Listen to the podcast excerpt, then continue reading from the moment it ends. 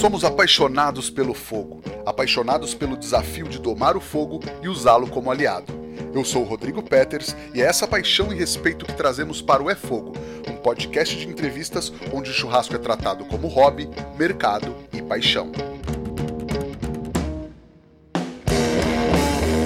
Ele é cozinheiro, assador, empresário e um dos maiores nomes do fogo de chão no Brasil.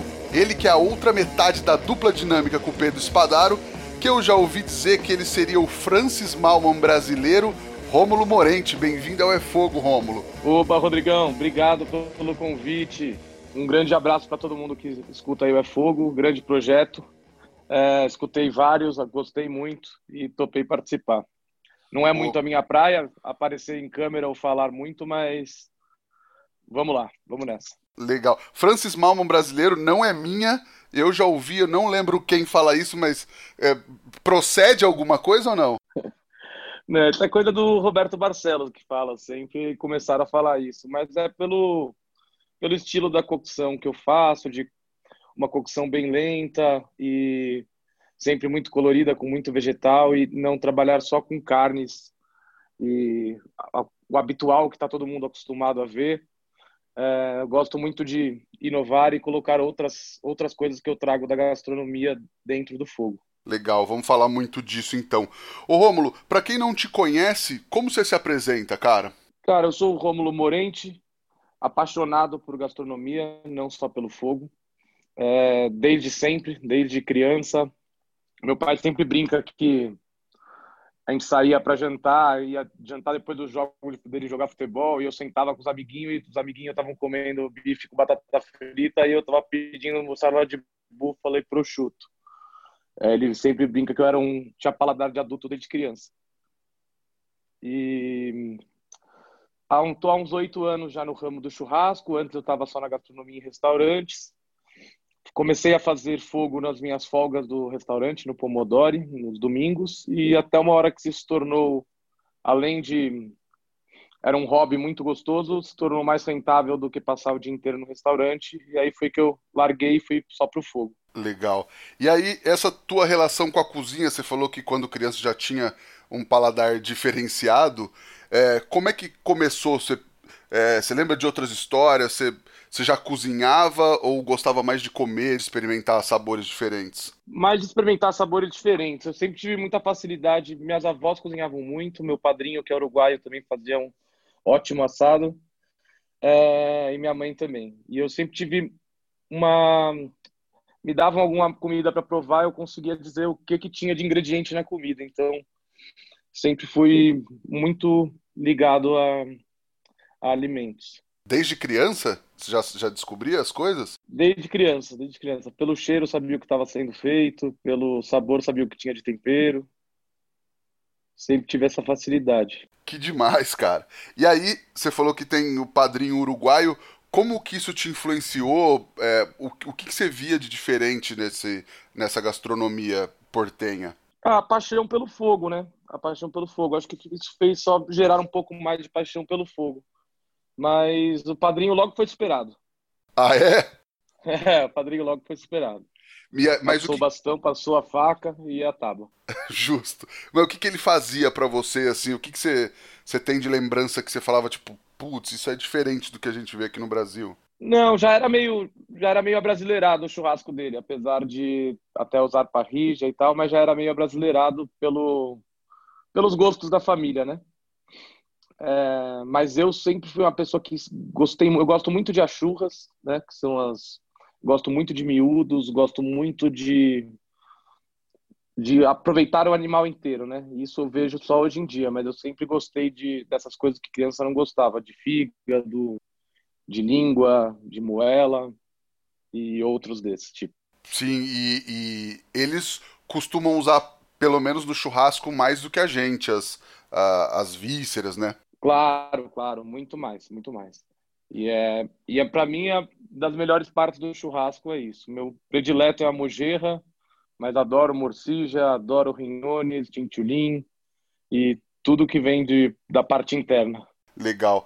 E aí, então, quando você decidiu cursar gastronomia foi natural, assim? Foi uma coisa que você pensava em outra coisa ou era a única coisa que você imaginava fazer da vida? Não, não imaginava. Eu, eu sempre tive muitos amigos que, que todos meus amigos de infância foram para gastronomia, né?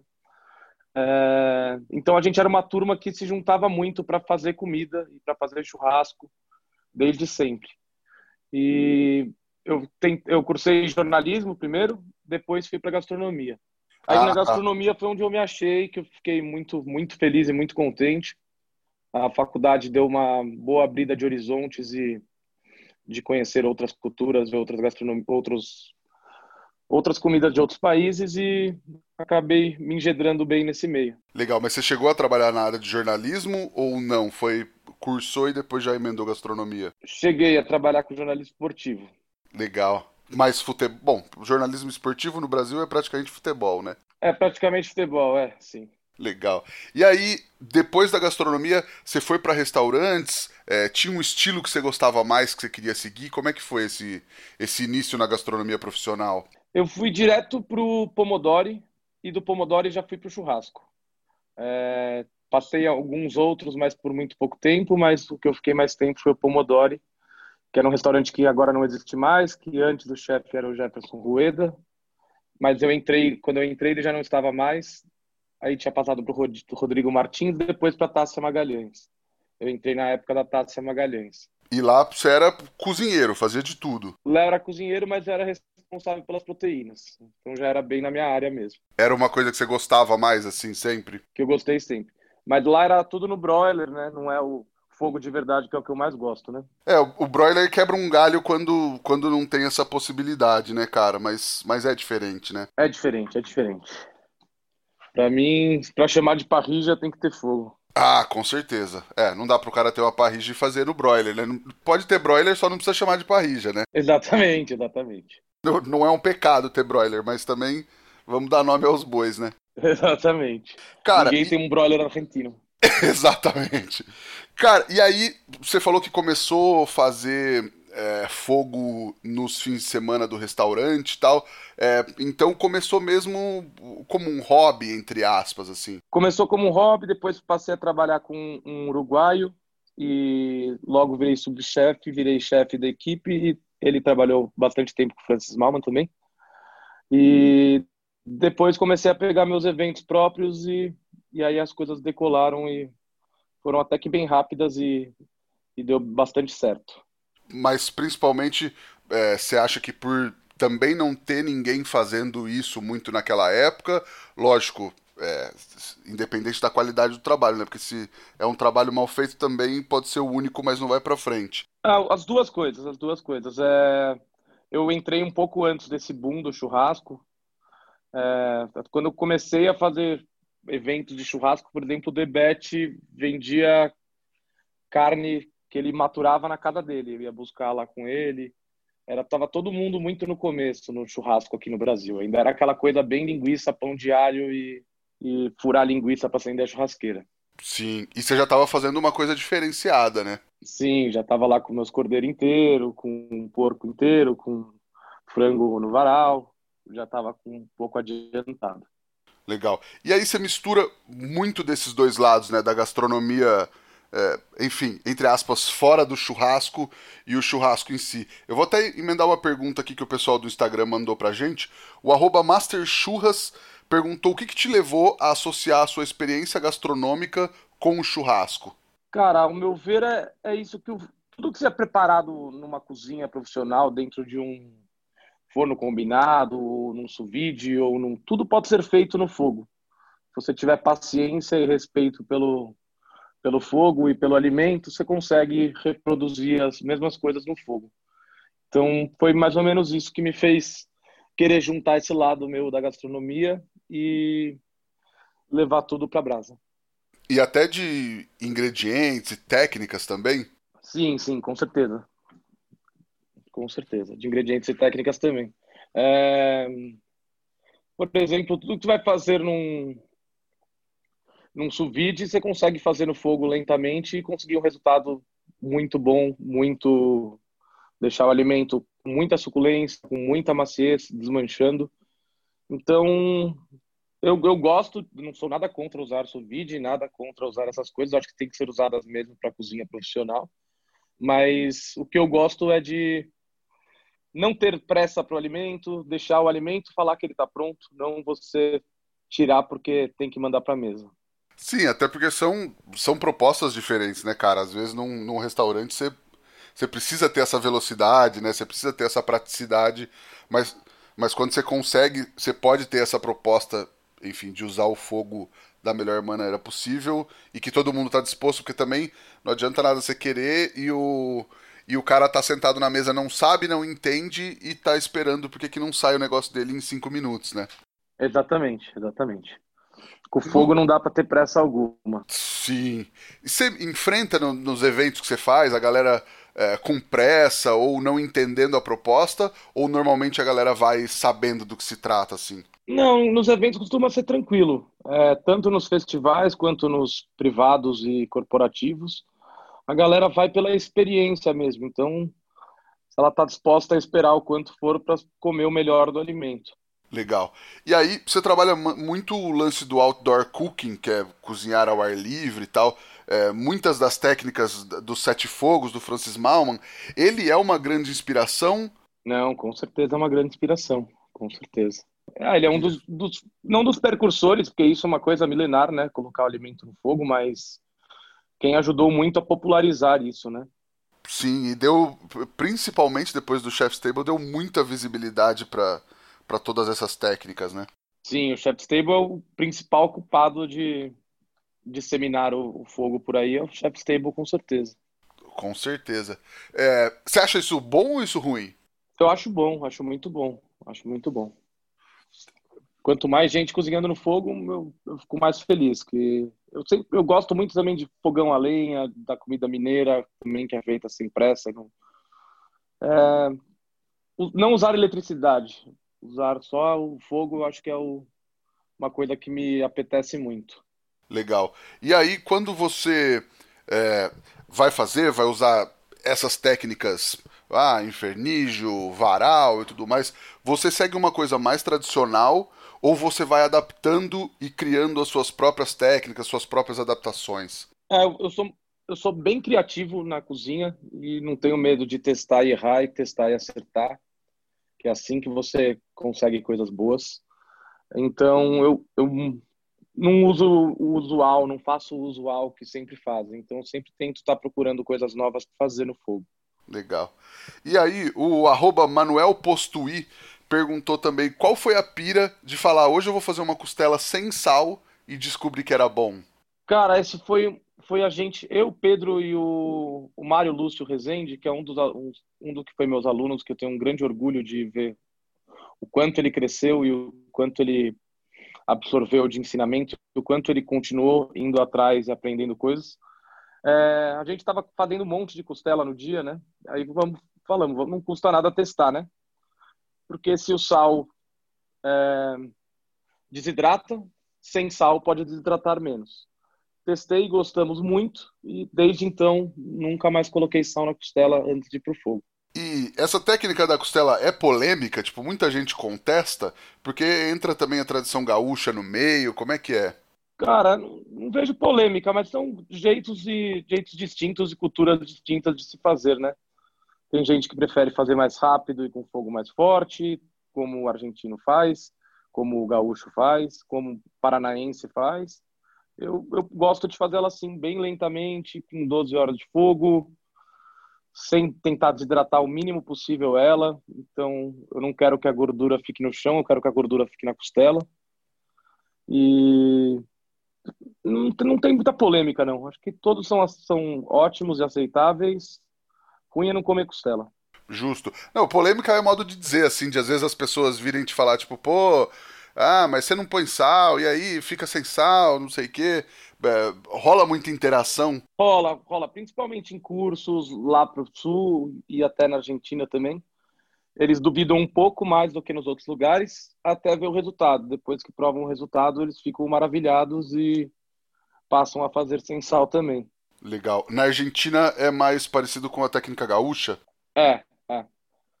Muito fogo, é a costela mais afastada, mas muito fogo. Já no Paraná, é muito fogo e muito perto. Eu fico até abismado, achando que vai pegar fogo na costela, mas é o jeito que eles fazem. Tipo a costela do Dimano. Tipo, mas a do Dimano, ele faz uma espécie de uma panelinha de pressão em volta, né? Não chega a ficar tão perto. É só bastante, bastante calor e, e brasa, né?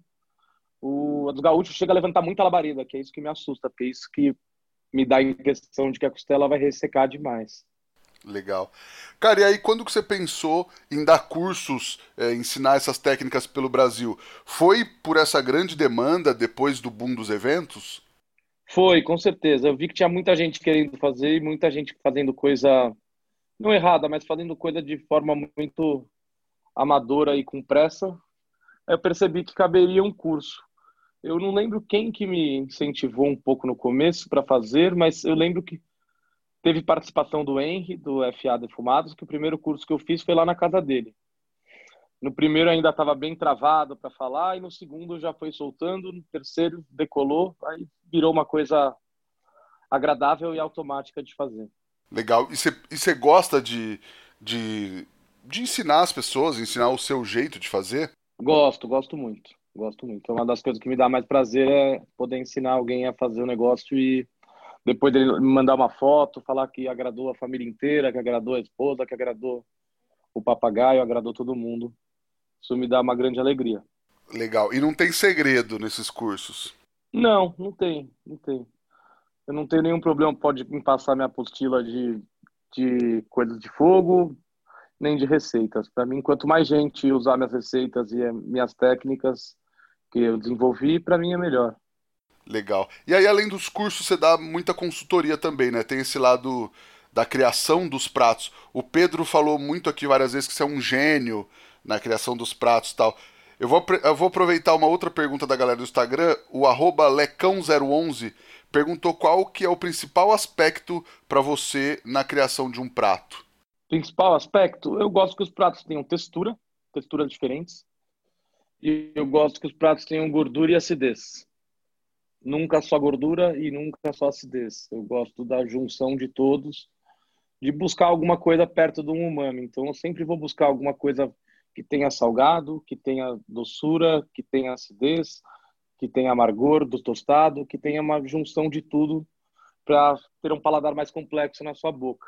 Legal, mas para você é uma coisa assim, ah, agora eu preciso de acidez, vou pegar esse elemento, ou na tua cabeça você fala, putz, cairia bem aqui um limão tostado, cairia bem aqui uh, tal legume. É uma coisa mais orgânica dentro da tua cabeça ou é mais é, nisso, assim, não, eu preciso de tal elemento e vai, tipo, é, é, mais natural ou é mais... É mais natural, é de provar e sentir, puta, aqui eu preciso de mais uma acidez, o que, que eu posso colocar? Um tomate verde vai cair bem? Pode ser, é mais, mais assim, mais orgânico e natural mesmo. Não é uma coisa jogar limão em tudo, né? Ah, sim, sim. E, e nem a acidez é só limão, né? Exatamente, exatamente. E aí o Pedro falou bastante também da, da, da, dos pratos que vocês fazem, que às vezes pipocam por outros, por outros lugares aí. Acho que a beterraba é, é o mais célebre dos que viajam o Brasil inteiro no cardápio da galera, né? É, a beterraba viaja bem. A beterraba é, é um sucesso mesmo. Ela ganhou o Brasil aí. Ela vai em todo lugar, me manda uma foto dela, me manda um vídeo dela. Eu acho bem bacana isso. Você curte, Disseminar né? uma receita tua para muitas pessoas fazerem. Eu gosto muito. Ainda que de vez em quando a galera não deu o devido crédito. Ah, aí é mais chatinho, mas também não, não, é, não é grandes problemas. Não é um negócio que vai tirar o sono. A maioria costuma, costuma dar os créditos e falar com quem aprendeu ou ou colocar no cardápio com nome, algo do tipo, que, que, eu, que eu fico muito feliz de, de ver meu prato sendo feito em outros lugares. E é um. Esse prato, inclusive, eu não Diga. comecei ele nem no fogo, né? Eu, eu fiz esse prato numa, no, no meu TCC da faculdade. Era uma entrada do meu TCC da faculdade. E depois eu levei ele para o fogo, usando em vez de forno, usando a beterraba no rescoldo, depois para plancha. Antes era feito tudo em forno combinado, de outra maneira. E aí depois ela era selada numa frigideira, alguma coisa assim ou não? Exatamente. Era forno combinado, depois selado na frigideira. Legal. Aí eu usei ela, eu comecei a usar ela nos jantares que eu fazia para o pobre Juan. Lá elas já foram sucesso, aí começaram a ir para restaurantes. Hoje tem no, no Nice to Meet You, que eu, que eu ajudei eles lá, e ele tá lá e é um sucesso. Os caras me falam que vende muito e que são muito felizes que, que eu tenha feito essa receita para eles. Isso me dá um, um grande prazer de cozinhar. Legal. Você tem é, influência e passagem por vários lugares, né? Teve, enfim, Pobre Juan, Nice to Meet, que você falou, teve BBQ Company na época. É, você gosta também de estar de tá, é, envolvido com outros lugares, outros restaurantes também? Gosto, cara. Tudo que eu, eu gosto muito de, de ajudar os outros e tudo que eu puder ajudar e fazer os outros crescerem, sempre podem contar comigo.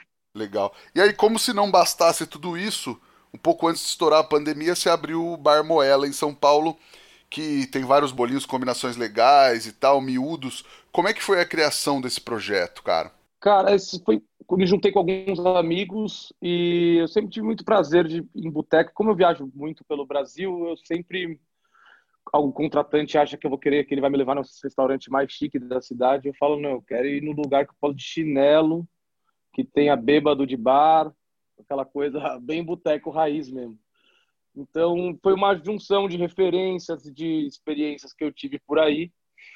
E, e, juntando esse lado meu que eu gosto de usar os miúdos, do aproveitamento total do, do animal, né? Então, e eu sentia muita falta aqui em São Paulo de um lugar onde eu pudesse sentar na calçada, beber cerveja a preço justo, bebida a preço justo e comer bem. Então eu ia muito comer em algum lugar bom para depois sentar em algum boteco sujo e tomar cerveja na calçada eu via que faltava um pouco isso e aí tivemos essa ideia.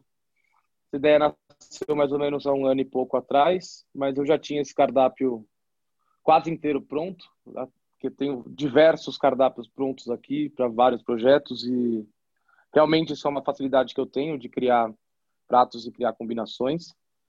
Então, quando eu achei os sócios perfeitos, que são amigos de infância, e falei, puta, é agora, vamos lá, saí para procurar o ponto, achei um ponto maravilhoso, a calçada que eu precisava e tacamos o pau.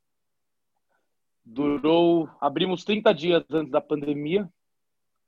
É, desde o primeiro dia muito lotado, segundo dia já apareceu na Veja, no Estadão. E lá eu fico até as, ficava até as duas da manhã lá. No segundo dia, meia-noite, ainda tinha 23 esperas.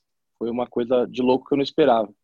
Caramba. Eu achava que com dois garçons a gente ia dar conta gente achava que com dois garçons ia dar conta, na primeira semana a gente já estava com 14. Então foi oh. realmente um boom. foi, foi uma coisa de louco. A, parte do, a minha parte do churrasco e de todo o meu envolvimento com muita gente da gastronomia e o Instagram e essas coisas ajudou muito a bombar, desse, dar esse boom tão rápido, né? Mas me surpreendeu demais. Legal. E depois que o boteco virou botequim e gourmetizou, realmente, quando você tem uma comida boa, normalmente você passa a ter um, um preço mais caro nas bebidas, né, cara? Sim, sim. Mas essa não é a cara do, do Moela. Moela é para continuar assim mesmo. Cerveja de 10 a 14 reais, caipirinha de 10 a 18 reais. É uma coisa para ser popular mesmo, para poder. Uma coisa bem democrática. Isso que eu gosto muito de lá, que Segunda-feira, por exemplo, que geralmente é um dia ruim para restaurantes e bares, era um dia que lotava muito e cada mesa que eu ia passando era de restaurante, era a cozinha inteira do restaurante de amigos. Isso é uma coisa que, que eu também sentia que faltava e que eu queria que fosse um lugar onde, onde os chefes vão comer, onde o pessoal da cozinha vai comer, que eu acho que essa é a melhor propaganda possível para um bar ou para um restaurante. Com certeza. E aí tem esse lance de aproveitar os miúdos, usar o máximo possível do animal. É, é uma bandeira que você leva também, né? No, no, fala um pouco do cardápio do, do Moela. É, exatamente. Eu sou muito a favor disso. Não... Sempre converso e, e debato com amigos veganos, até minha irmã que é, que é, é vegetariana e o marido é vegano, ativista, mas super, super de boa. É, que é muito pior as bandejinhas cheias de filé mignon no supermercado do que eu fazer meu, meu boi inteiro ali. Então, não consigo entender muito essa, essa lógica de achar bonito na bandejinha, não achar tão feio na bandejinha e achar tão feio quando vê um animal inteiro na, na, na estaca no fogo de chão. Aí o Moela, gente, o nome veio, a gente ficou um pouco na dúvida sobre o nome, mas como tinha bastante coisa com Moela, e Moela é uma palavra bem fofa, escolhemos ela. Mas temos rabada, temos língua, e mais para frente vamos colocar mais coisas ainda de miúdos. Legal. É, é bem. É uma pegada bem, inclusive, tradicional de, de boteco de antigamente, né, cara? Exatamente, exatamente. Era bem o que eu queria trazer, por isso a escolha foi bem acertada, que é um prédio bem antigo, que já dá um ar que estamos nos anos 70 ali. Sim. E entra alguma coisa do mundo da brasa, do churrasco no Moela? Ou mais algumas técnicas, mas no cardápio não chega a entrar? Não, lá não tem nada, nada de churrasco. É, eu quis deixar bem separado isso. É, não, não sentia que era o momento de abrir nada de churrasco aqui em São Paulo, porque deu esse boom, né? Assim como teve do hambúrguer, hoje em dia é do churrasco, né? Eu moro aqui em Pinheiros e antes tinha duas parrilhas, hoje parrilhas hoje devia, deve ter umas 20 aqui por perto de casa. Então eu não senti que era o momento de, de investir em esforços e dinheiro no churrasco por aqui. Legal. E, cara, é, tem os pioneiros desse, desse meio, às vezes se incomodam um pouco é, da galera que abre parrila no, no interior do Brasil e tudo mais. Você acha. O que, que você acha disso? Acha ruim? Acha bom? Acha ok? O que, que você pensa da, desse. Eu acho ótimo, cara. Eu, eu acho ótimo. Só tem. Mantendo as, as as raízes do que se propõe, do que da, da parrija argentina e uruguaia, eu acho ótimo ser difundido dessa forma. É, só dessa forma todos vão melhorar juntos, eu acho. Então, quanto mais tiver, mais você tem que se aprimorar para fazer bem feito e se destacar. Então, acho que um vai puxando o outro. Legal. É, e tem isso, né? Se às vezes você abre numa cidade que a galera nunca ouviu falar, a pessoa vai de repente procurar o que é aquilo, vai entender, vai conhecer uma coisa nova e se abrir outro ela vai ter comparação é, e acho que todo mundo cresce no fim, né? Exato. Só digo para não abrir uma parrila nem uma parrilha, uma parricha e manter as tradições. Justo. Cara, o que, que você imagina pro, pro futuro, assim? Tem outros projetos ou algum objetivo que você mira lá na frente? Ixi, aí são diversos projetos, mas nenhum que eu possa já já sair contando, mas já tem algumas coisas saindo por aí daqui a pouco. Mas é. Bom, se eu perguntar se é restaurante, de repente você não vai falar. Mas é... de comida, é de comida. Justo. Tá bom, já, já é uma dica boa. É de fogo? É de brasa? Também, porque tem mais de um, mas, é... mas também vai ter. Também vai ter, mas não ligado diretamente à carne, bem como é meu trabalho mesmo, um pouco além do carne, sal grosso e fogo. Legal. Eu falei que quando eu gravasse com você, ia ser um direito de resposta, de tanto que já falaram de você aqui no podcast. Você quer responder alguma coisa pro Bocabelo, pro Tenente, pro Pedro Espadaro ou, ou passa ré? Só canalha. Quero, claro. Não, são grandes, são esses três que você citou são grandíssimos churrasqueiros. O Pedro Espadaro, que é, os três são meus irmãos aços. Espadaro é meu sócio, estamos direto junto. Vejo mais que meu pai e minha mãe, puta que pariu. Mas os, os três são muito bons. Bocabelo em toda a parte técnica. O Tenente também tem uma facilidade de criação muito boa.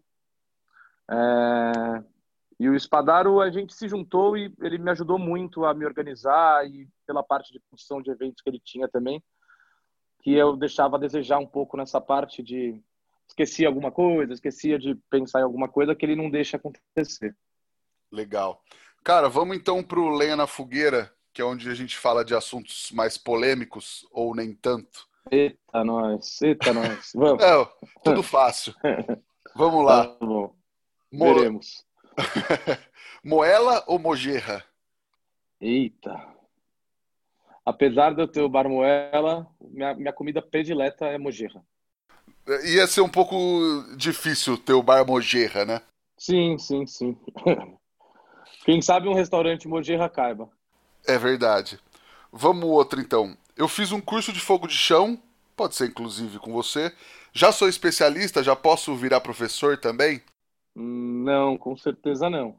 Eu acho que o curso é um primeiro, primeiro para abrir o horizonte da pessoa e a pessoa fazer a pessoa querer se aprofundar sobre o tema, mas o que vai te fazer um especialista, um assador, um pitmaster ou um parecheiro é queimar muito a mão, queimar muito a barriga, queimar, é, cortar muito a mão com arame pendurando frango e pendurando coisas que são para ser penduradas, né? Que essa é uma coisa que também me incomoda um pouco, é pendurar coisas sem sentido para o varal ficar bonito. Tipo o que, por exemplo? Tipo tomate a 4 metros do fogo, esse tipo de coisa. Ah, tá. Saquei. Legal, cara. E vamos Dá um pra... colorido sem sentido. Eu, eu, eu, eu, acho que é muito legal. A... Eu sempre me destaquei nos meus fogos pela estética e a organização dos alimentos e as parrilhas estarem sempre bonitas, mas tudo fazendo um sentido, não pendurando coisa lá que não, não agrega em nada, né? Só pendurar umas dedos de moça a 4 metros de altura que não serão usadas. Isso acho que é, vai exatamente ao contrário do que eu penso, que é o aproveitamento total não só do boi, não só do animal, como do alimento. Pendurar alimento para ser jogado fora depois é uma coisa que me incomoda um pouco que é cocção, não é decoração, né? Exatamente, exatamente. Legal. Cara, e a nossa pergunta de um milhão de reais, o que, que o fogo significa para você? Puto, o fogo é minha vida, o fogo é tudo. Eu sou muito feliz quando eu tô perto do fogo. Muito feliz. Me completa. Legal. Tem alguma receita, uma dica, um truque para passar para a galera que tá ouvindo? Fazer tudo com muito carinho, ter sempre muita paciência, não ter pressa para retirar o alimento, não acelerar o fogo para acelerar o processo. O grande segredo está em respeitar o fogo e não achar que você domina ele. Então não dá para você falar que o alimento sai em oito horas, porque você não sabe se, se o ambiente vai estar tá frio, se vai ter vento, se vai estar tá úmido. Tudo pode alterar a, a sua cocção. Então eu acho que é, é realmente respeitar o fogo e respeitar o alimento e tirar o melhor dele possível, sempre. Nunca entregar meia boca. Legal. E aí tem alguma coisa para indicar para a galera assistir, ler ou visitar, além do Moela? Cara, as, as nossas viagens são umas coisas que, que agregam muito as viagens que eu organizo junto com o Pedro. É, que outra coisa que o Barcelos, o Papi, costuma dizer que é um, é um PhD em em fogo na viagem, porque é uma viagem muito completa que você vai aprender de tudo e tanto as viagens para o Texas quanto para o Uruguai, para a Argentina, é, são coisas que agregam muito. As pessoas realmente voltam maravilhadas e, e de lá, cada vez que vai, voltam cinco, seis restaurantes, cinco, seis novos assadores que realmente querem estudar e aprender e, e não só tirar foto no, na frente da bancada. Legal. Acho que é, é uma boa dica, né? É uma boa dica. Legal, Rômulo. Cara, para quem quiser te encontrar nas redes sociais, por onde te procura? Instagram, arroba Rômulo Morente. Mas é, tudo que tem feito lá no meu Instagram é comida minha, nada aqui de repost de ninguém. E, mas assim, não, não esperem que vai, lá você vai encontrar um blogueiro ou, ou algo do tipo, porque esse realmente não é meu perfil sou um pouco mais low profile, posto mais os, os alimentos mesmo, não fico postando muito eu falando, nada contra quem faz, porque até porque o público realmente adora esse tipo de coisa, mas não é muito a minha cara, eu sou bem envergonhado para gravar isso e, e para mim é uma, uma grande dificuldade. É, eu imaginei, quando tava, tava um pouco difícil conversar contigo, aí o Boca, o tenente, falou, calma, eu vou te dar uma mão. Mas mas eu acho que é isso, cara. Faz, faz parte. Acho que, acho que a galera vai gostar bastante desse papo também. E é bem diferente de como eu sou pessoalmente, né? Eu sou bem, bem extrovertido pessoalmente, mas na câmera ou para gravar, eu travo. Show. Nós estamos no Instagram também, no arroba efogopod. O meu é arroba rodrigopeters, underline, e o nosso e-mail é o efogopodcast.gmail.com. Você já tá ligado, pega o link, fala pra galera, ó, saiu episódio com o Rômulo Morente, já manda pra galera no grupo do churrasco e dá uma força pra gente. Rômulo, brigadão, cara. Foi um prazer ter você aqui e aposto que a galera vai gostar muito desse papo. Prazer é todo meu, Rodrigão. Obrigado vocês. É, um abraço aí para todos os amantes do fogo e da gastronomia. É, quem quiser aprender um pouco mais e abrir um pouco a cabeça sobre o que, que dá para ser feito no fogo, pode nos acompanhar nos cursos e nas viagens que não vai se arrepender. Fechado, brigadão mesmo. E para todo mundo que ouviu até agora, muito obrigado e até a próxima semana. Tchau. Te espero lá no Moela. Abraço.